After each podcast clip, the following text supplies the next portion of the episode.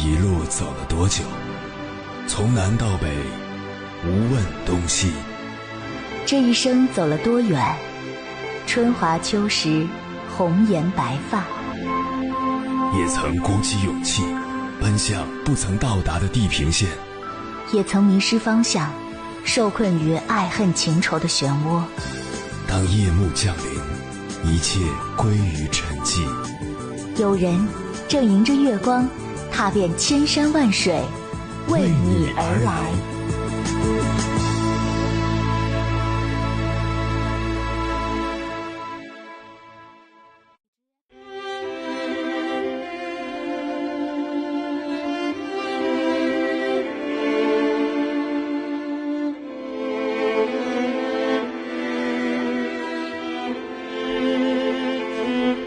自从有了自己的小房子以后，我就正式开始学做饭了。因为常年吃外卖，对于厨房我是陌生的。为了缓解作为初学者的紧张情绪，我试着在网上搜了搜关于做饭的内容，结果发现了一本有趣的书和一个有意思的人。一位叫陈宇慧的湖南妹子，没有专业厨师经验，只是热爱下厨。他每天早晨六点半准时起床。用大概二十分钟的时间准备好新鲜的食材、营养的食谱和考究的餐具，用一份精致的早餐迎接忙碌而又充实的一天。他开通了自己的公众号“田螺姑娘”，从二零一三年十一月记录下自己的第一份菜鸟早餐开始，坚持每周记录并分享一篇原创食谱。几年的时间，这个不是明星的女孩收获了上百万的粉丝。二零一六年七月，陈宇慧出版了自己的第一本书《日出之时》。在书中，他用富有质感的文字分享了自己对早餐、对生活美学的理解与体会。虽然每天要在 IT 公司工作十一个小时，但这个妹子还是每天坚持给自己和丈夫认真做早餐。对于两个繁忙的上班族而言，早餐是他们当天唯一可以共享的一餐，因此他格外在意。而他似乎有无穷的魔力，在餐桌、橱柜和厨房的世界里，不断创造着味蕾的童话。八分钟做好一碗拌面，五块钱烤一份秋刀鱼，似乎每一个普通的上班族都能从他的书中汲取生活的希望和力量。网上有句流行语：“这世间唯有美食与爱不可辜负。”爱可遇不可求，美食则不然。你看，春风秋凉，四季轮回间，自然为你献上了多少诱人的食物。五谷杂粮、水果蔬菜、珍馐佳肴，随便逛一逛菜市场，鸡鸭鱼肉、螃蟹大虾，无一不肥美，无一不诱人。而餐桌之上，咖啡茶饮、精致点心、各种菜肴不一而足。美食用它们诱人的色泽挑逗着我们的视觉，用它们丰富的滋味满足着我们的味蕾。作家林清玄说：“其实只是站在水果摊前，看各形各色的水果在黑夜中闪现光泽，就是无比幸福的事情了。”而美食入口，那种唇齿与食物的缠绵，挤压出或醇厚或独特的滋味。则让我们心满意足。屈原在《楚辞》中写道：“登昆仑兮食玉英，与天地兮比寿，与日月兮齐光。”食物的效用竟至如此。后来，无论是白居易垂涎的“面脆油香新出炉”的胡麻饼，还是苏轼喜欢的“雪沫乳花浮骨盏，了茸蒿笋试春盘”。亦或贾平凹记忆中的榆钱，汪曾祺笔下的高邮鸭蛋，它们各有特色，各自以其独特的魅力征服了食客，并成为他们的心底挚爱。无怪乎有人说，任何一种爱都不比对食物的爱真切。作为一个有情趣的吃货，或是一位孤独的美食家，对食物的爱不仅限于味觉。食物对于我们的价值，也不仅仅是美味而已。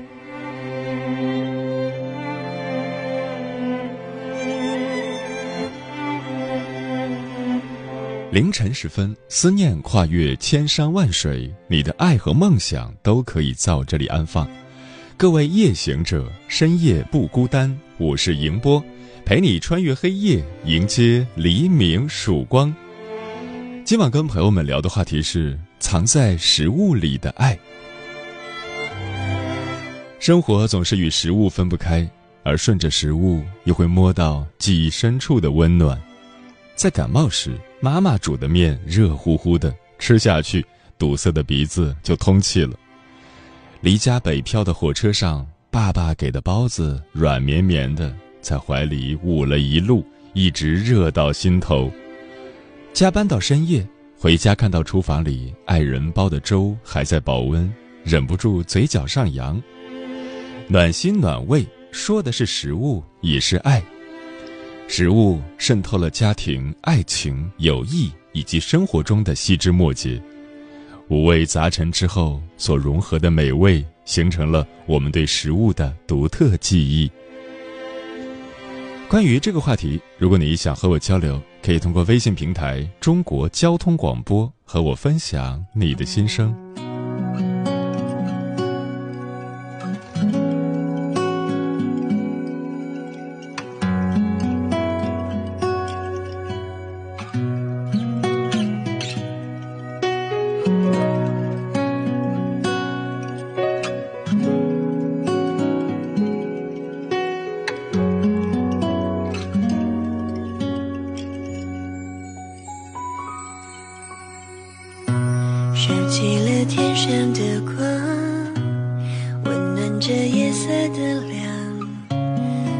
我想热着谁的梦想？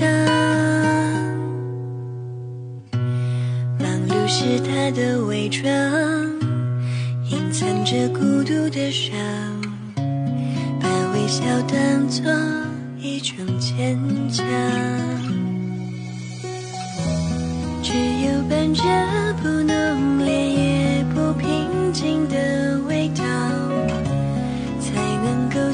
心事吞下总是这样一遍又一遍不断的重复爱的甜蜜和苦涩才让人成长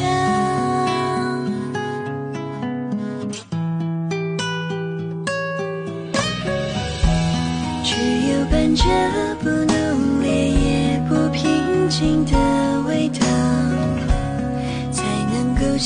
心事吞下总是这样一遍又一遍不断的重复爱的甜蜜和苦涩在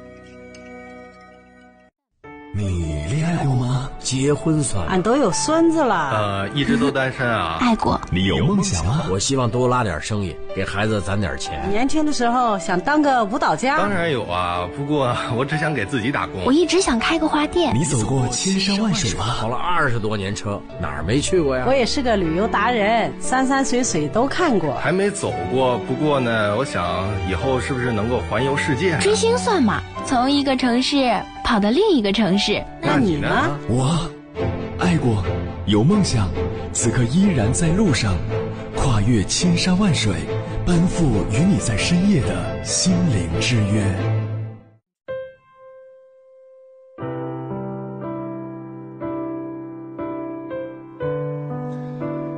生活总是有无数种可能，也包含了无数种未知的味道，酸甜苦辣咸只是概括的说法。具体到每个人的生活都有自己专属的滋味，而食物无疑是表达这种滋味的最合适的载体。今晚千山万水只为你，跟朋友们分享的第一篇文章，名字叫《食物与爱》，作者米粒。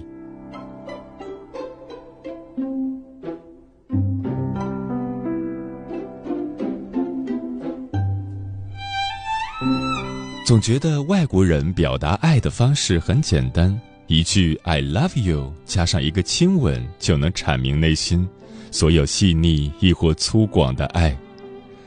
而我们中国人就不一样，我们生来内敛谦逊，“我爱你”这样矫揉造作，甚至对上一辈人来说过于露骨的字眼，绝对不可能成为爱的口头禅。但是，我们也有表达爱的方式，这种爱。总是与食物有关。每当我的味觉被某种情感触动的时候，记忆便会风起云涌地扑面而来。在我的童年里，一块钱的硬币就像是哆啦 A 梦的口袋，能在乡村的小店里变出各种各样好吃的零食：无花果干、泡泡糖、椰子糖、干脆面，瞬间就能满足。一个无人陪伴的孩子空虚的时光。那时候我尚且年幼，年迈的太公总是万般宠爱我。他床边黄色桌子的第一格抽屉对我来说就是百宝箱，他总能在里面搜罗出许多吃的和晃起来叮叮当当响的一元硬币。给，去小店里买点吃的。这大概。是我与他的回忆里出现频率最高的句子，于是裤兜里几个硬币，在我小跑的步伐里叮叮当当的碰撞着，发出曼妙的声音，那种感觉好像可以买下全世界。这是一颗孩子的心，也是一位长者最直接的疼爱。随着太公递给我的零钱，从一元的硬币到十元的纸币。再到百元的大钞，我们之间的距离伴随着人民币的贬值，不断被时间的鸿沟拉大拉大，以至于成为一场诀别。太公给我留下的关于爱的回忆，全部都和食物有关。给，这个是谁谁谁买的，拿去吃。对了，太公床脚下有一大箱吃的，都是留给你的。然后我就会在他床角的那个大箱子里，翻出许多过期的食物。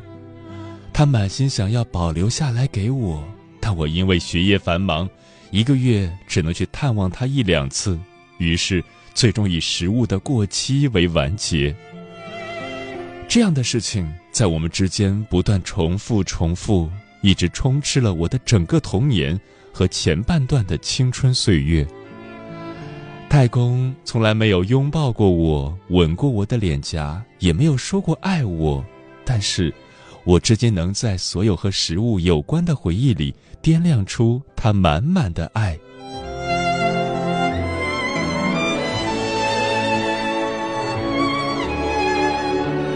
母亲和我之间是最为亲密的家人，我们会腻歪的拥抱、牵手，但是我爱你这样的话语。却依旧是难以脱口的字眼。相比之下，母亲说的最多的大概就是：“今天想吃什么？你想吃什么东西？我们去超市买。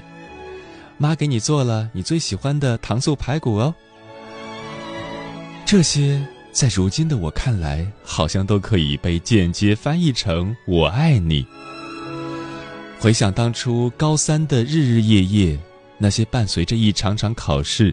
此起彼伏的心情将人压得喘不过气来，而这时候，在一旁不能帮上任何忙的母亲，手足无措的，只能每天为我准备一份营养的晚餐，和深夜里递上一杯暖暖的牛奶。这些都是用味觉品读的爱，比听觉更加沁人心脾。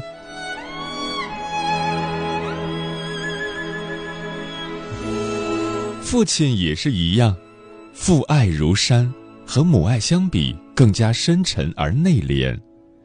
父亲是个温暖却又不懂得浪漫的男人，或许他不会直接在超市琳琅满目的货架上精准的找到我最爱的零食，然后放在我的书桌上。但是，记忆里的父爱却满是热气腾腾的早饭味道。高中的冬日总是格外的凛冽，于是贪睡的父亲也会每天早晨挣扎着陪我起床，然后送我上学。记忆里的我，好像从未在某个他送我上学的清晨自己下过车，用嘴巴里呼出来的暖气维持手掌的温度。然后独自等待推餐车的大妈为我揉一团加满馅料的紫米饭。所以在记忆里，清冷的冬日街道旁，总是有父亲的背影被冻结在早餐摊位旁，成为我之后长长久久的回忆。每一个冬日的清晨，都仿佛散发着食物特有的气息。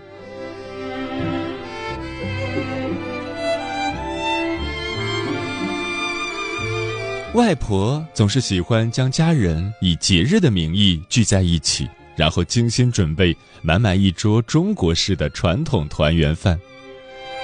随着他年纪的增大，味觉的逐渐迟钝，外婆的菜肴变得没有原来的美味了。有时候，一盘简单的香菇青菜里会忘了放盐，但是大家还是吃得不亦乐乎，吃得乐此不疲。对呀。这是外婆对所有晚辈爱的表达。那一盘盘菜肴里，每一份散发着外婆独有味道的食物里，都被一种叫爱的东西调味酝酿着。长辈对晚辈的爱意表达，总是被如此温柔地裹挟在食物里，悄悄地在我们的味觉上游离。所谓的妈妈的味道，外婆的味道。大概就是如此。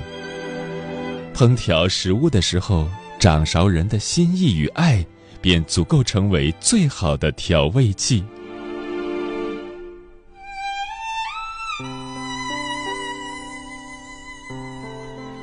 晚辈对长辈的爱也是一样，我们总会在归家的时候带上他们最喜欢的食物，来表明那种深沉的爱与敬意。我们没有办法用语言表达的爱，就用食物的味道来替代吧。这样潜移默化的传统，变成了我们的爱意最无意识的表达。其实情侣之间也是一样，虽然年轻一代的我们能轻而易举，甚至过于浮夸的表达彼此的爱意，但食物依旧是最好的言情达意。谈情说爱的时候，男生会带女生去喜欢的餐厅吃喜欢的食物，会买各种各样的零食满足女生空暇时光寂寞的味觉。当然，女生也会如此。情侣之间会一起逛超市购置食材，会一起做饭，也会无聊的时候研究菜谱，畅想着在以后的生活里一起烹饪美食。然后争执着谁来做饭，谁来洗碗，乐此不疲。这些都和食物有关，同样的也都和爱有关。你想吃什么？周末我带你去吃大餐吧。给你钱，自己去买点好吃的。我给你做了你喜欢的盐焗大虾哦。嗯，真香，我爱你。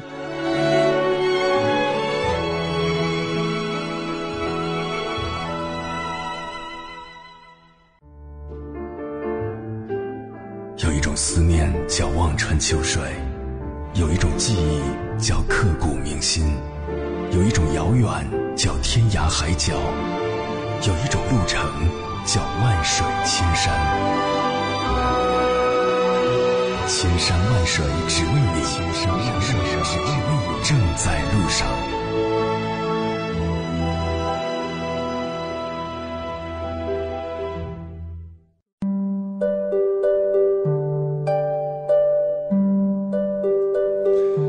感谢此刻依然守候在电波那头的你，我是迎波。今晚跟朋友们聊的话题是藏在食物里的爱。微信平台中国交通广播，期待各位的互动。老张说，这个时代常常催促我们快步向前，每个人都经历了太多的苦痛和悲伤，但在说不清是好还是坏的未来里，幸好还有食物值得托付。所有无法延续的心情，都可以在一顿热腾腾的饭中消化。我时常在想，究竟是人改变了食物，还是食物改变了人？生活里特别喜欢那些认真对待食物的人，在他们身上总可以看到生活的真味，就藏于一蔬一饭间。书童说，美食家蔡澜曾说过：“如果你觉得生活食之无味。”那就好好做一顿饭，你会发现人生的酸甜苦辣都在里面。当食物入口的那一刻，心中的所有不快会烟消云散，天地间仿佛只剩下自己与食物的交融，活着的真实感被唤醒，对过去没有记忆，对未来没有担忧，时间感变得模糊。虽然生活从不温柔，但食物总有办法将我们治愈。玄宝说：“工作以后，我开始尝试着自己做饭吃，从之前的西红柿炒蛋，到慢慢的自己炖红烧肉，吃的时候比较有成就感，也有一种小时候的妈妈的味道。自己做饭更卫生健康，也比外面吃馆子要干净不少。”毕竟外卖里都是科技与狠活，自己做的更踏实。沁园春说：“藏在食物里的爱，便是记忆中母亲做的家常而美味的饭菜。世间高明的厨师千千万，可在我看来，谁也比不上我母亲的厨艺。”风林说：“从孩提时代开始，父母就通过精心烹饪的食物来照顾我们的成长。”每一道家常菜都蕴含着父母对我们的关爱和期望，这些令我留恋的美食中，都是加了如诗般温润的爱的佐料。当我们长大成人，离家在外，父母会依然通过电话、微信等方式询问我们的饮食习惯，关心我们的身体健康。这种关爱就像一道道温暖的菜肴，让人倍感贴心。木姑娘说：“《千与千寻》中说，孤独的人要吃饱饭。为什么？因为食物有治愈悲伤的力量。寻常的食物没有繁复精致的外表，却好像更容易通人性。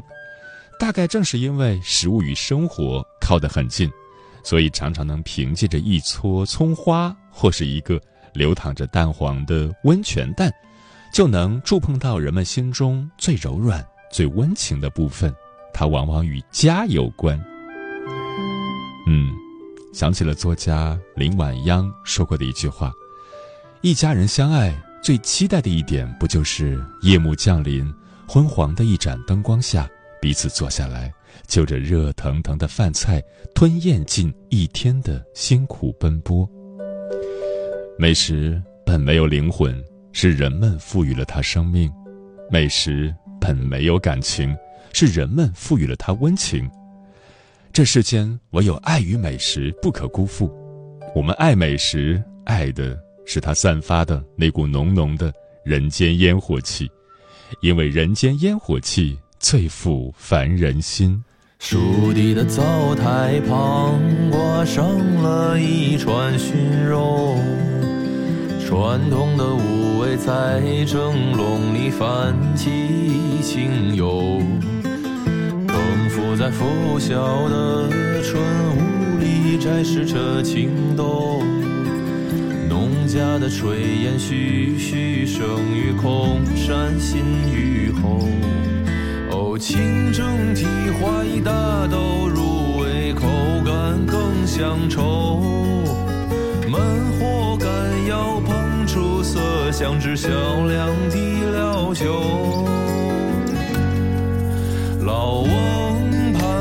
少年人，怕两家一清二瘦。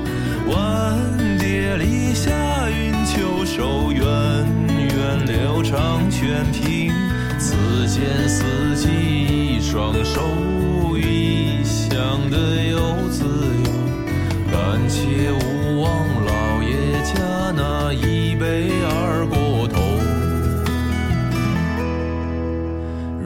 南北的隔阂在口中化为乌有。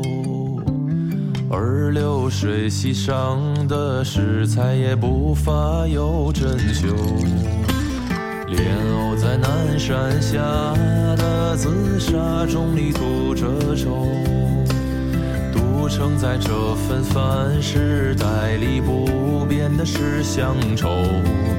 将冬笋与牛腩在砂锅上焖煮到火候，让舌尖咀嚼出千里外的辛劳与邂逅。老翁盼归少年人，他两家一清二瘦。晚蝶篱下云秋收，源远流长泉平。此间四季一双手，